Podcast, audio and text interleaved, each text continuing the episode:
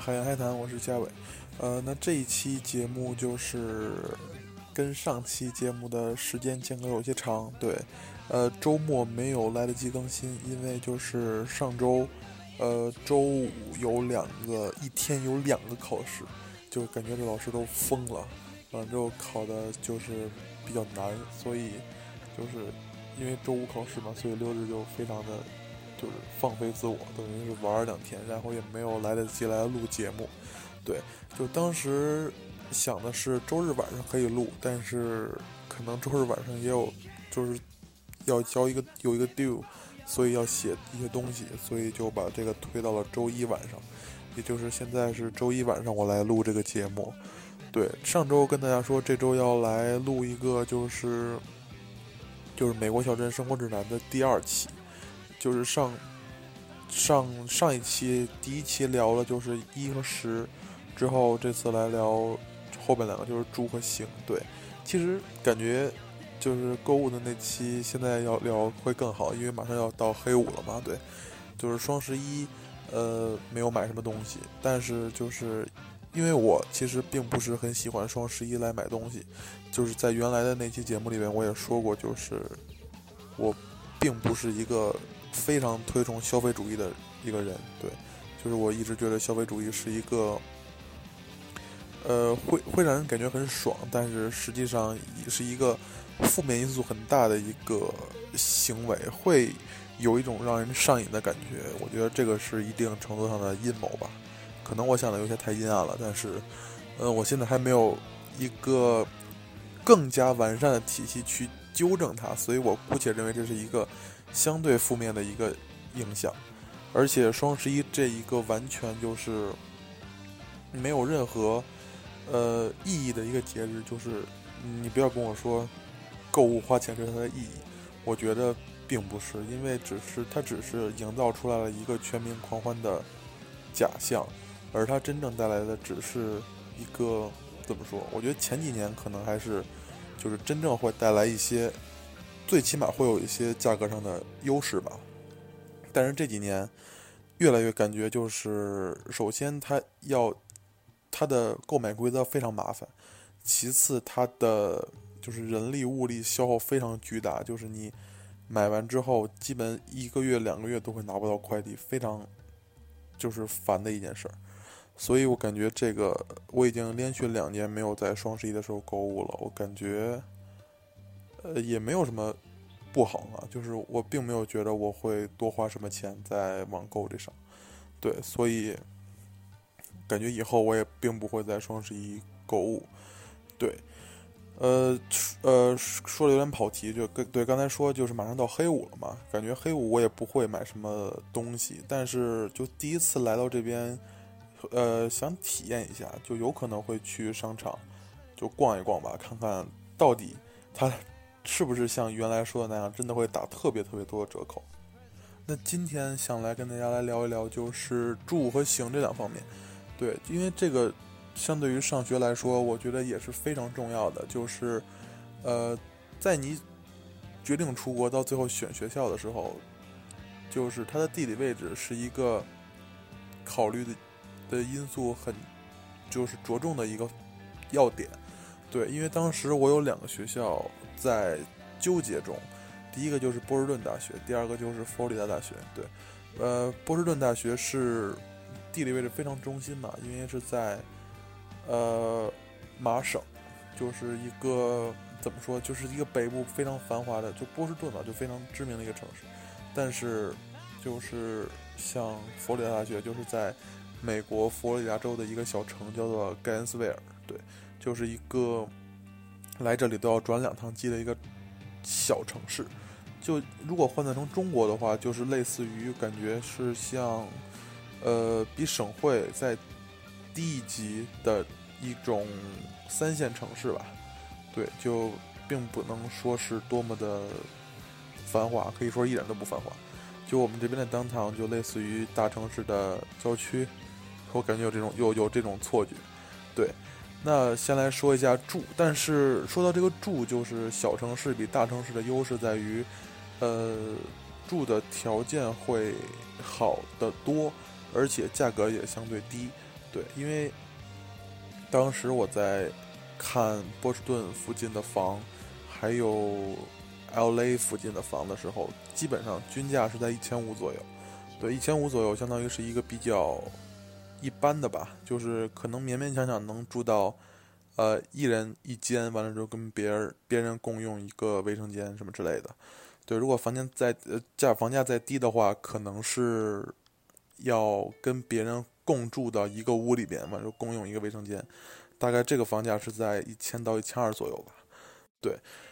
呃，L A 和波士顿都是这样的。完了之后，当时我在看到就是我这个学校所在的地方的房价的时候呢，就惊了，就感觉美国没有，应该没有比这个地儿再便宜的了吧？这再便宜的应该就是沙漠了。对，就是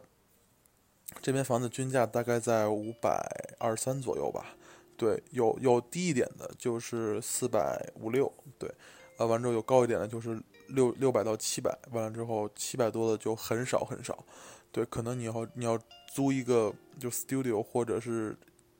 整整一整个一套都是你一个人住的，可能要一千左右吧。就这个价格在纽约可以说是，或者是波士顿，或者是洛杉矶都是想都不要想的。对，就是但是这个价格有有什么很大的区别呢？就是呃，因为我租的房子是呃六百一十块钱。对，但是不包水电，就包上水电，大概一个月的房租大概在六百六十块钱左右。对，呃，就是我不知道其他的城市是不是这样的，就是我这个这个学校周围的一些小区，等于我是租了学校旁边的一个小区，这个小区会有一个所谓的物业，对，这个物业等于就是你在租房啊、交水电啊，或者有需要什么取包裹有。就是办理维修啊，什么登记都要在那里办，对，等于它是有一个网站，你在网上登记以后，呃，你要有什么事就会先在网上登记，之后有什么要紧的事就会去找他，就是面谈嘛，对，就是相当于是会有一个物业的这么一个组织在我的小区，但是如果要是房价稍微低一点的话呢，可能就是一个私人的房东，呃，从那里来租，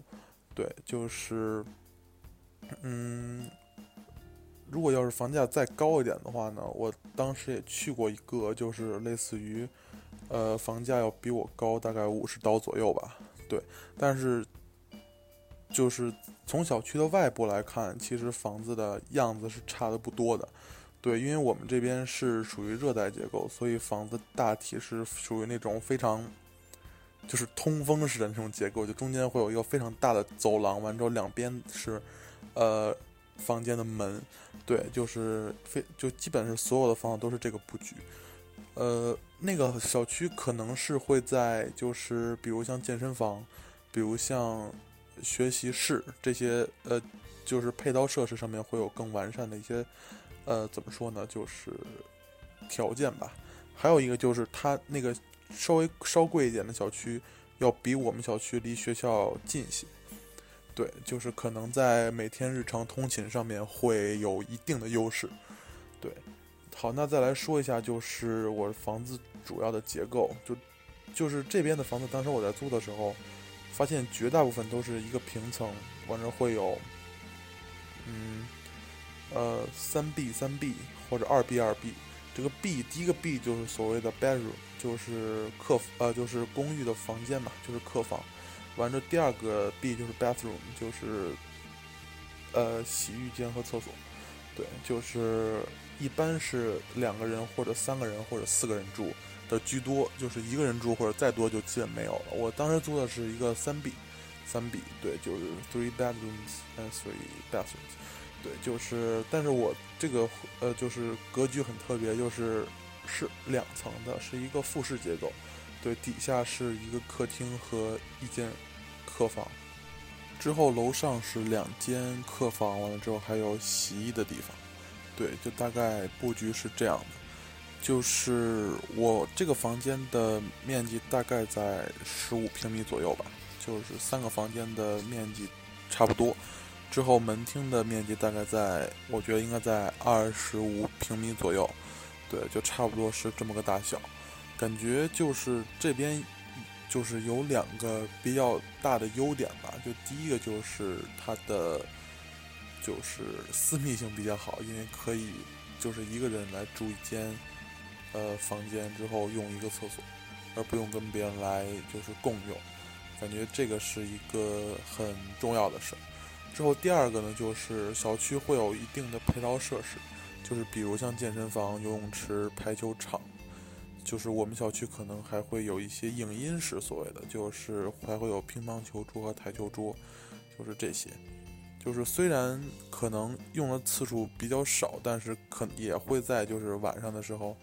就是大概没事的时候去来就是做一些运动吧，或者在。忙的时候会在那儿学习，对，也是比较重要的，而不用就是非得去，呃，图书馆，或者是去学校的健身房，对，因为我们这个学校相对于，呃，一些私立学校就是面积比较大，所以它每个设施离得都相对较远，就是如果只要是靠走路的话是非常不方便的，就是这要从住说到行。小区呃，就是这边主要是有四种出行的方式。对，第一个就是公交车。对，因为这边我我认为公交车相对肯定没有国内的发达，但是这边我觉得也是在尽可能的为学生提供更多的便利吧。就是第一个是他持学生证的话，坐公交是免费的。对，第二个就是在嗯学校通往各个。呃，东西南北各个方向的小区里边都会有不止一趟的公交车，就是去 downtown 或者去一些比较繁华的一些地方的话，就是比如像南边的一个广场，或者像北边的广场都会有大概三四趟左右的公交车。对，这些公交车都是周一到周五，基本是十几分钟就会有一趟，完了之后一直运营到深夜。早上大概是六点多开始第一首班车，对，像六日的话，可能就是公交出行就没有那么方便，呃，就是大概是要四十分钟左右一趟车，但是也会有，呃，不会就是整直接就是 out of service 这种这种情况，对，有有几趟特定的线会 out of service，但是大部分都还会正常运行，只是它的频率会降低很多。对，感觉也是可以基本满足一个日常出行，但是就是如果要是去，比如像商场买东西，像我就是会经常会买很多的水，或者很多的那种肉和水果，就是很沉，就基本是坐公交就基本是拿不回来了，所以我就会选择另一种方法，就是 Uber，就是呃美国的 Uber 感觉真的很方便，就是你可以就是。基本是大约从你想打 Uber 到你真正上车五分钟左右吧，就是非常快，就会有司机接单。完了之后，从我家的距离到商场，就是沃尔玛或者是 Publix 的话，大概九刀左右单程，所以往返大概十八刀左右，就是基本会二十刀以下就可以搞定。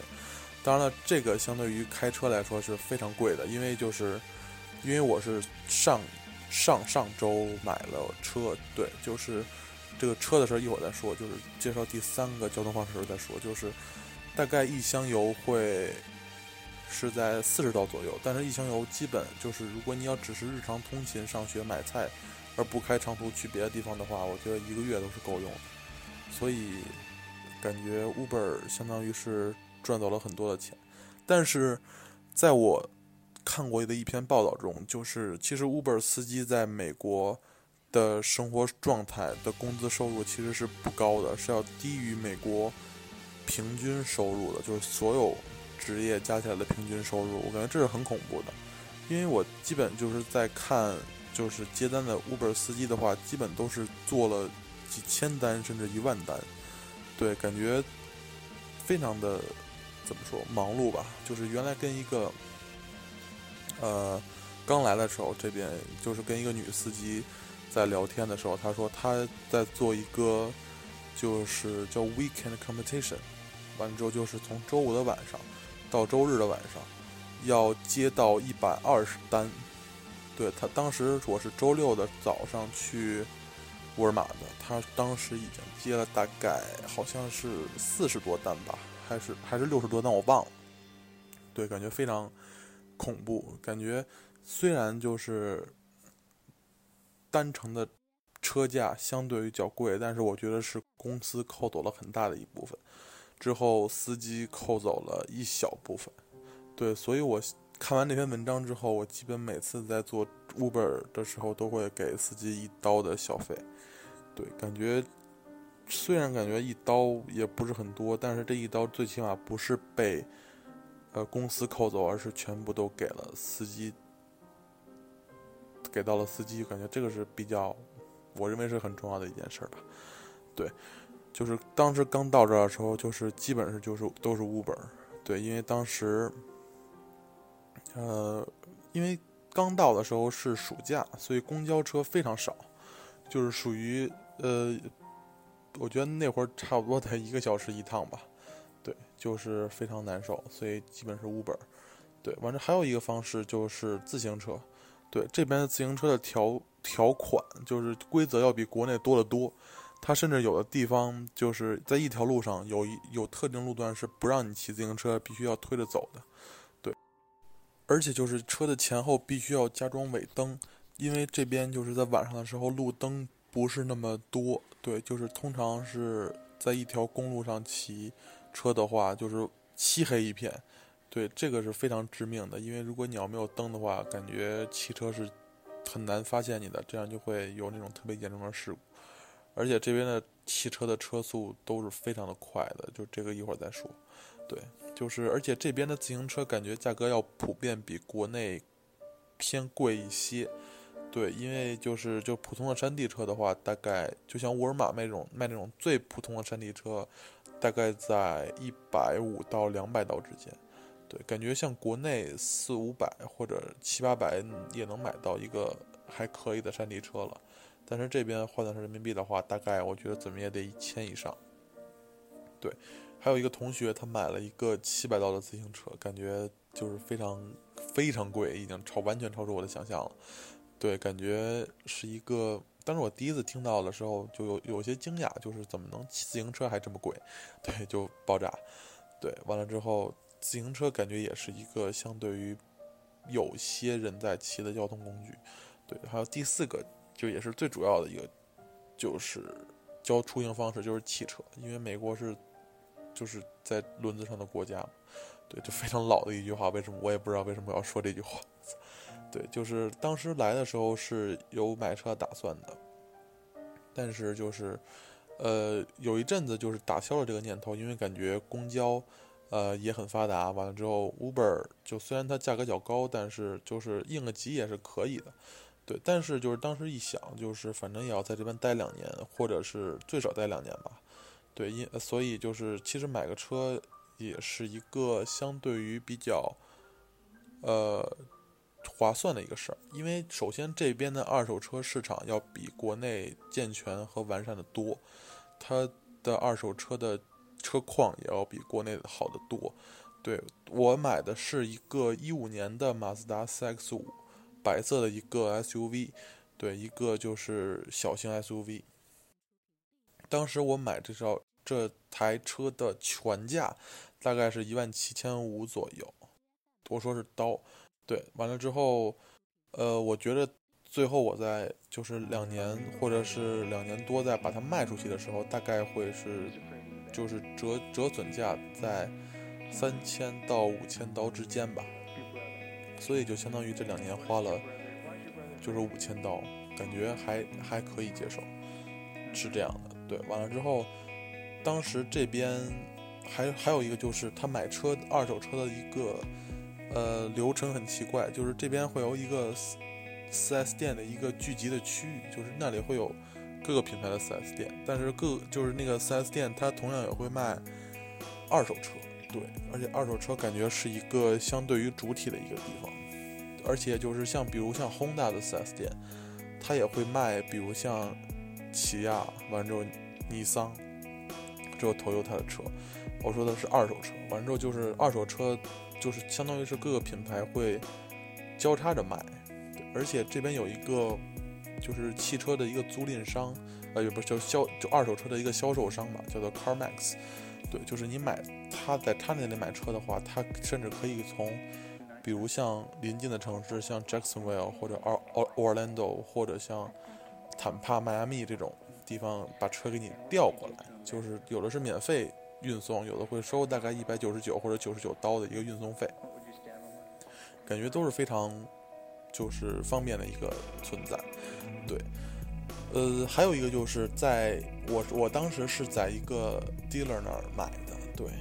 但是就是如果要是在 4S 店买，我觉得相同的车价格会稍高一些，因为 4S 店首先它会在拿到车的时候做对你的车做一个保养，对这个保养费虽然在最后没有体现出来，但是它是加在车的价格里面的。其次，它的 dealer fee 要比就是从单纯的一个 dealer 手里买要高一些。其次，他会他会给你推荐一些，就类似于 warranty 那种，就是车辆的一个，也不能算是保险，就是相当于是一个，假如车辆，呃，并没有出过事故，只是单纯的坏，他会给你免费维修。这个大概我询问了一下价格，是在两年是两千刀左右，感觉是相对于较贵的一个价格吧。所以当时我就是考虑了一下，所以是在一个。就是当地的一个 dealer 手里买的，而且是一个中国人，感觉还挺方便的。对，呃，当时就是我从上周到现在大概开了一共，如果按公里算的话，一百五十公里吧，差不多。感觉最开始的时候我还不太敢开，但是这边的车速就是非常快，就迫使你不得不把你的车速提起来，而且就是不得不。就是如果你要车开的不快的话，后边的车等于都会堆在你后边。虽然如果按正常的心态来说，就是后边你就不应该管后边的状况是什么，但是总感觉心里过意不去，而且他们会拿喇叭滴你的。对，就是基本城市上的路况，就是正常的开的话，大概在六十到八十，呃是，呃一百一百以下吧，就基本是这样。完了之后。如果上高速的话，就基本在一百二到一百三十公里每小时，感觉是比较怎么说疯狂的。对，当时感觉国内，因为一个是车多，再一个是车速普遍较低，因为高速最高限速一百二嘛，所以就不能开那么快。但是这边的限速，比如城里最低限速三十五 miles，但是这边的人基本是最低。就是有三十五 miles 的牌子，大概最低车速会开到四十五 miles，对，就感觉根本就不把这个牌子当回事儿。当时第一次看见的时候，我也是比较惊吓的，对，就大概就是这样子，对，就是住和行是我目前感觉到的比较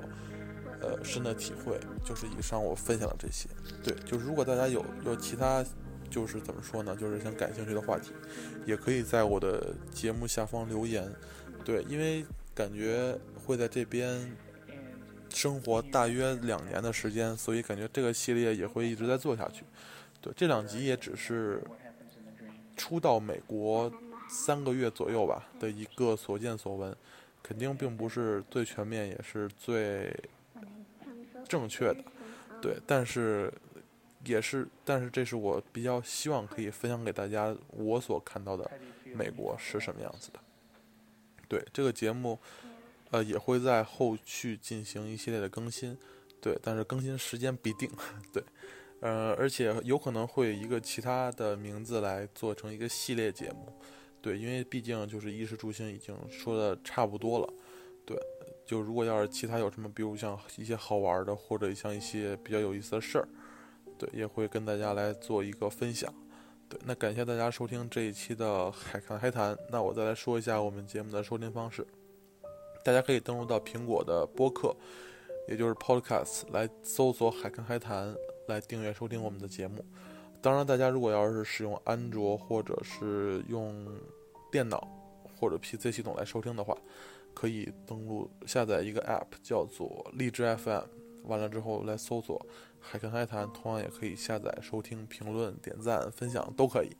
呃，对，感谢大家收听这一期的节目，那我们下期见吧。下期想跟大家来聊一聊，就是呃日剧的一些事儿。我当时想了很长时间要不要聊这个，因为当时是三月份就想开始来聊这期节目，但是到现在才真正准备付诸实践，希望可以聊得很好。那希望大家期待一下。那我们下期见吧，拜拜。